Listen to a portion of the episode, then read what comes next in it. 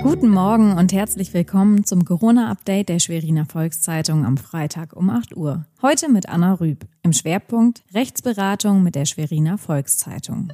Zunächst die regionalen Entwicklungen im Überblick. Besitzer von Ferienwohnungen dürfen vom 1. Mai an wieder nach Mecklenburg-Vorpommern kommen. Auch Dauercamper aus dem Land können wieder auf die Campingplätze.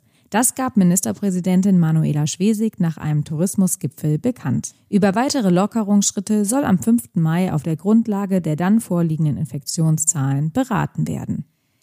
Die Landesregierung erwägt, die vom 27. April an geltende Mundschutzpflicht auf Arztbesuche auszudehnen. Wie Wirtschaftsminister Harry Glawe sagte, gibt es dazu vermehrt Anfragen aus der Ärzteschaft des Landes. Es zeichne sich ab, dass Ärzte es befürworteten, wenn Patienten bei Eintritt in die Praxis einen Mundschutz trügen.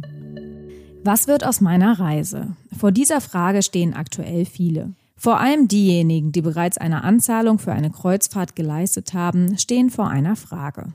Muss ich den Rest zahlen, obwohl ich nicht weiß, ob die Kreuzfahrt stattfindet? Dazu sagt Nicole Mutschke, Rechtsanwältin für Verbraucherschutz. Es gibt eine sogenannte Unsicherheitseinrede. Also sprich, wenn, wenn man sozusagen sehr unsicher ist, ob die Leistung, die man sozusagen bekommen möchte, nämlich die Kreuzfahrt, ob die wirklich stattfindet, dann gibt auch einem das, ja, das Recht sozusagen da Recht. Hier gibt es einen Paragraphen im BGB, das ist der Paragraph 321 BGB, die Unsicherheitseinrede. Und das ist sozusagen das, was bei uns halt auch tägliches Geschäft ist, was wir halt auch immer als Frage bekommen. Die Menschen können beruhigt sein, denn so ungeregelt wie wie viel es wirkt, ist es dann gar nicht. Oft gibt es ganz klare Regelungen. So auch im Fall der Kreuzfahrt. Man beruft sich auf die Unsicherheitseinrede und teilt dem Veranstalter mit, dass man deshalb erst einmal nicht zahlen möchte. Das ganze Gespräch finden Sie auf svz.de.